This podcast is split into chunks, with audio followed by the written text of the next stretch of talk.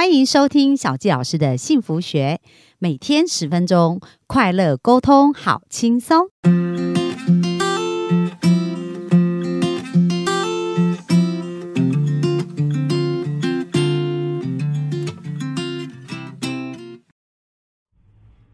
欢迎收听小教师的幸福学，很开心又在空中跟大家见面。本周跟大家分享一本书，叫做《放手去活》。那这个作者呢，叫做格史密斯，他呢就是一个领导大师，也是一个非常厉害的教练哦。所以呢，他透过这个人生的一个觉悟，还有他辅导的这些客户的案例，告诉你要如何跳出惯性和阻碍。活出淋漓尽致的丰盛人生，所以小杰老师本周在看这本书，也觉得收获很多。那今天想要跟大家分享，是在他书中特别提到，他说到底是什么阻碍你创造你的人生呢？那这边呢有讲到七点哦。那我想我们的幸福听众也可以来看看，如果你现在还没有活出你要的一个人生，你怎么去创造？那这里面一开始他也讲了一个故事啊，就是他的一个客户，这个客户呢在高盛，就是一个银行哦，就是有非常成功的事业，而且他已经完全赚到他要的财富了，因为他当时是高盛这个事业的合伙人，所以他也也是一个高阶的主管，所以他已经赚到很多很多的钱。可是呢，在二零零五年的时候，他。哦，他就管理了一个叫绿色产业的市场集团，那就是做得非常好。那马克呢，他本身就是多才多艺呀，而且他非常的谦虚，很低调，喜欢全素，吃全素，然后呢，也非常。也练瑜伽，然后很重视这个环保的议题哦。那有一天呢，在二零零八年的时候，他的一个高阶猎人头的朋友就打电话给他，跟他讲说，有一个大自然保护协会的执行长缺，这个呢，他非常适合这个这个主人翁哦。然后呢，就是鼓励这个马克呢去。做这件事情，就是鼓励他去应征这个工作。那这个人呢，他在高盛非常非常的成功嘛。这个马克在高盛集团很成功，那他就一直很犹豫。他其实不是钱的问题，因为他已经赚到他足够的财务的部分支持他的人生。那大自然保护协会又是他非常热爱的事情，所以他就。很想要去做这个工作，可是又非常的犹豫，所以他就找了这个我们的作者呢来去做一个咨询咨询哦。那在这个过程当中呢，他就是越来越清晰，他知道他很想得到这个工作，可是他还是非常的犹豫不决。那这时候作者就问他说：“你为什么不试试看呢？又不是又不是决定要不要接受工作邀约，你只是一个面谈而已啊。”这时候。这个马克他回答了一个问题啊，让这个作者找到他的他的潜意识的 bug 在哪。他说：“假如我得到那份工作，我不知道高盛的其他合伙人会怎么想。有没有发现呢？他在想的并不是他自己真的适不适合这份工作，而是他在想，如果他得到这份工作，那高盛的其他合伙人会怎么想？会不会觉得他就是呃？”讨厌银行的高压力，然后逃跑啊，类似这样。那其实他在高盛呢，二十四年的时间，他的整个成长岁月都在高盛，而且呢，就是呃非常非常的厉害。然后呢，高盛后来公开募资，就是公开募募股，就是呃有股票的部分，他也得到很多很多股票，所以其实他在财务是完全没有后顾之忧的。而这时候作者呢，就。面对面非常认真严肃的告诉他，他说：“你到底要到什么时候，你才开始为自己而活？”那这也是一个我们问每一个人的问题，就是我们到底要到什么时候才会开始为自己而活？那这时候这一个马可呢，他就想一想，后来他就决定，他要开始过一个无悔的人生。他要开始为他自己而活，所以他就去面试，面试果然他后来就接接受了这个大自然保护协会的工作，而且把他做的有声有色。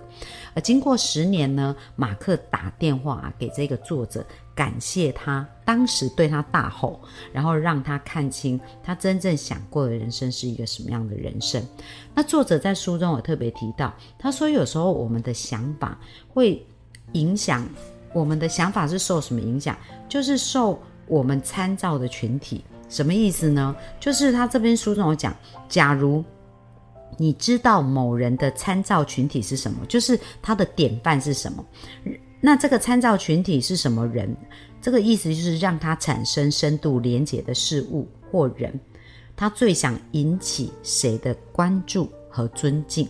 哦，当你了解他参照的参照的是什么人的时候，你就可以理解他的言论。想法和行为，就好像刚刚那个马克，他想他同事会怎么看他，所以他参照的就是他参照这个群体，就是他同事的这一些群体，所以他就会不知不觉用这个银行家的思维、资本主义的思维去看他这样的工作的状态哦。那所以我们很多人生啊，在我们的一个过程当中，也是会。经常有一个所谓的惯性思维，而这个惯性思维不见是我们自己真正想要的人生，有可能是在我们成长的一个过程当中呢习惯的一个选项。所以作者就讲到有七件事情会阻碍我们的人生。好，那他讲到第一件事情，就是我刚刚讲到，我们的第一个选项并不是我们真正会想我们要做什么，而是我们的惯性。就是我们从小到大呢，我们有很多很多的惯性，而这个惯性是来自于原生家庭，所以原生家庭的这样子的一个生活形态呢，它会让我们自然而然产生一些反应。好，那这个反应呢，就会在我们做选择的时候。本能就会觉得说，我应该这样子选择，所以并不是我们真的去想我们要什么，而是我们按照我们的惯性来做选择。所以这是第一个惯性可能会阻碍我们去得到我们想要的人生。那第二个呢？他说把我们困住的是我们的设定。我们刚刚讲了一些惯性嘛，那设定呢？其实呃，在书中里面，作者就讲了自己的一个经验。他说呢，他的妈妈。一直因为他是独生子，他妈妈就是用尽全力，一直在他童年的时候形塑他的性格和自我形象。那他妈妈是一个小学老师，所以就非常看重脑力，然后甚至于激励，所以妈妈就不断的重复告诉他说：“我相信呢，你是镇上最聪明的小孩。”然后为了不要让他以后去做汽车修理啊、电工啊，然后他也常常提醒他说，他的手手眼协调不平衡。机械能力很差，所以一直告诉他他很聪明啊，然后呢，他可以透过聪明的头脑啊赚很多钱啊。那所以当他去，然后又告诉他手眼不协调嘛，就不想让他去做那些用劳力来工作的事情。那因为这样，他也开始自我催眠，那一直觉得自己非常聪明啊，所以对于自己有一个坚定不移的信心，那他也是有好处的，就是他在。求学的过程，一直到他读大学之前，他其实都一路顺，非常的顺利，因为他觉得说，诶，他很聪明，所以他功课都可以很很简单的就去把它处理的很好。可是，一直到后来，他去加州大学的洛杉矶分校，哇，发现了好多跟他更优秀的同学、更聪明的同学。然后他觉得他用他的聪明，他已经不足以可以跟他们跟上他们的一个脚步，所以他才开始花时间学习，然后花时间去成长。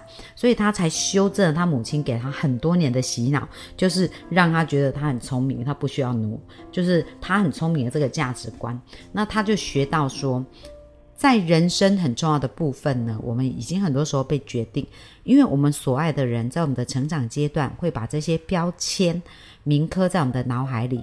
我们在过的到底是谁的人生？所以这个作者他也回想了这一段，原来他都按照妈妈给他的这个期待去过，而并没有真正去探索跟发现自己。所以有可能我们在原生家庭里面所受到的一些设定，也是这样。会影响我们的人生，所以当以后如果你有一些想法的时候，开始想要觉得哦就是要这样做才对，那你可以问自己这是谁说的，然后去想想看，那是不是你真的是你发自你内心想要的声音，还是你从小到大惯性听到的声音？好，所以这是一个提醒我们自己的方式。那第三个呢，他讲到义务的捆绑会让我们自我放弃。那这我们常常听到叫情勒、情勒、情绪勒索。很多人呢，就是父母有他们的想法，那他们有很可能很多父母的梦想会放在小孩子身上啊，所以他就会告诉小孩子说：“诶，你要做什么，你才是爱我；你不做什么，你就是不爱我。”那其实明明你在内心可能有另外一个想法，可是为了满足父母的期待，你就去做父母要你做的事情。所以呢，这个义务，它有时候会让我们自我放弃哦。可是我们每个人都应该学习一件事情。就是呢，我们来到这个世界上，每个人为什么会是这样独特的？每个人的指纹为什么是不一样？我们都属于我们、属于我们自己特别强项、特别可以做得很好的，所以我们要好好的去呃，让我们自己的这些强项发挥的更好，非常的重要。好，那第四点呢？他说我们丧失了想象力，就是我们从小到大一直被规范，我们应该怎么做？我们应该怎么想？怎么想？怎么做才是对的？可是事实上。我们的脑当中呢，应该还是要很多很多的尝试，很多很多的体验，我们才能够更加知道我们真正要的是什么。所以很重要，很重要。大家从现在开始要去自我探索，去更加了解，而不是把我们的想象力全部都丢丢掉。那这边我想到一个故事啊，就是以前有一只大象，当它还是一只小象的时候，它就被绑在一个木头栓上。那这只是一条很细的，呃，对，那时候那个绳子对小象来讲是一个蛮粗的绳子，所以它试着要挣脱就挣脱不了。但是呢，随着小象慢慢的长大，这个细细的绳子它并没有换哦，可是它的小时候经过挣扎，就发现没有办法挪动这个木木桩，所以它是不能离开这个呃被绑捆绑的这个绳子，所以它长大后也变成大象，这个绳子只是小小，它其实只要一用力就可以把这个绳子绳索弄断，可是呢，他的脑中还是相信他是没有办法把它弄断，还是习惯原来的那个。想象力跟思维，所以他就放弃了努力。那我们的人生也有可能是这样子哦。我们在长大的过程当中，我们要去探索我们的可能性，才会让我们的人生变得更不一样。那第五个，他叫他说追不上变化的步调。